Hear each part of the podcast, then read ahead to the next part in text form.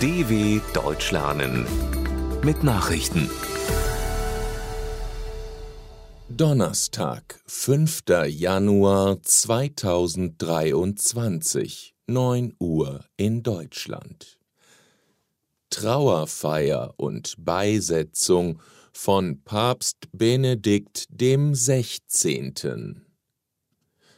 Die katholische Kirche nimmt an diesem Donnerstag Abschied vom früheren Papst Benedikt dem 16. Kirchenoberhaupt Franziskus leitet am Vormittag die Totenmesse für seinen Vorgänger auf dem Petersplatz in Rom. Anschließend wird Benedikt in den vatikanischen Grotten unter dem Petersdom bestattet.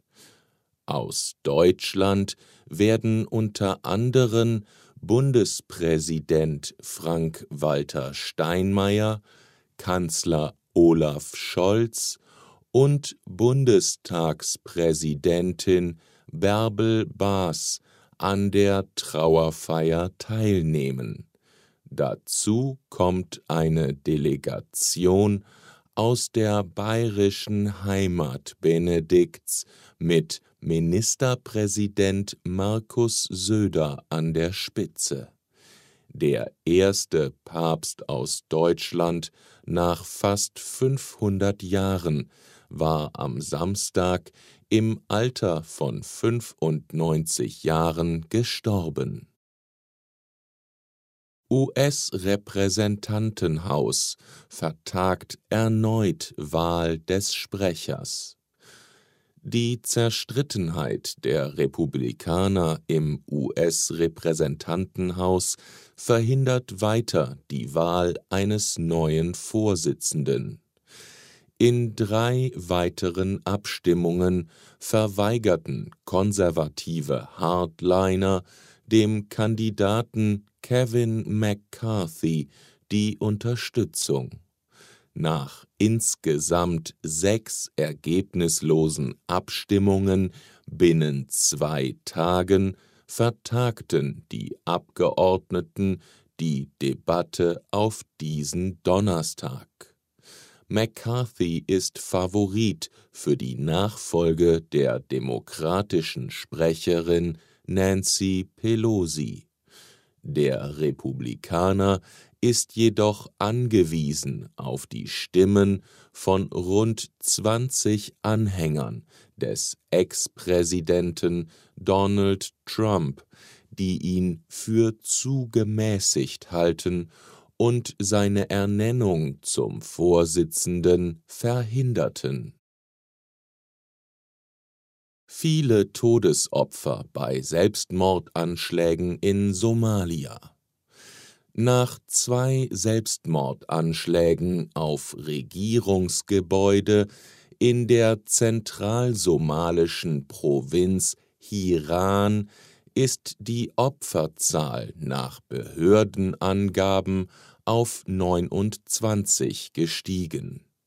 Außer den beiden Attentätern kamen demnach elf Sicherheitskräfte und 16 Zivilisten ums Leben. Die islamistische Terrormiliz Al-Shabaab bekannte sich über ihr Propagandaradio Andalus zu dem Anschlag. Das Land am Horn von Afrika wird seit Jahren von Gewalttaten erschüttert. Seit Monaten geht die Regierung in Mogadischu mit einer militärischen Offensive gegen die Miliz al-Shabaab vor, die große Gebiete in Zentralsomalia kontrolliert. EU-Expertengremium empfiehlt Testpflicht für Reisende aus China. Angesichts der Corona-Infektionswelle in China empfehlen Experten der EU-Staaten nachdrücklich eine Testpflicht für Reisende aus China. Wie die schwedische EU-Ratspräsidentschaft erklärte, rieten die Fachleute bei einem Treffen des Krisenreaktionsmechanismus IPCR auch zu stichprobenartigen Tests bei Ankünften sowie zur Analyse der Abwässer von Flügen aus China. Zudem schlug das Expertengremium vor, dass Passagiere auf dem Weg nach China und zurück Schutzmasken tragen sollten. Frankreich, Italien und Spanien haben bereits angeordnet, dass Reisende aus China einen negativen Corona-Test vorlegen müssen. Peking und Manila wollen friedliche Lösung im südchinesischen Meer. Bei einem Treffen in Peking haben Chinas Staatschef Xi Jinping und der philippinische Präsident Ferdinand Marcos Jr. beteuert, ihre Territorialstreitigkeiten im südchinesischen Meer friedlich beilegen zu wollen. Chinesischen Staatsmedien zufolge setzten sich beide für freundschaftliche Konsultationen zur angemessenen Lösung maritimer Fragen ein.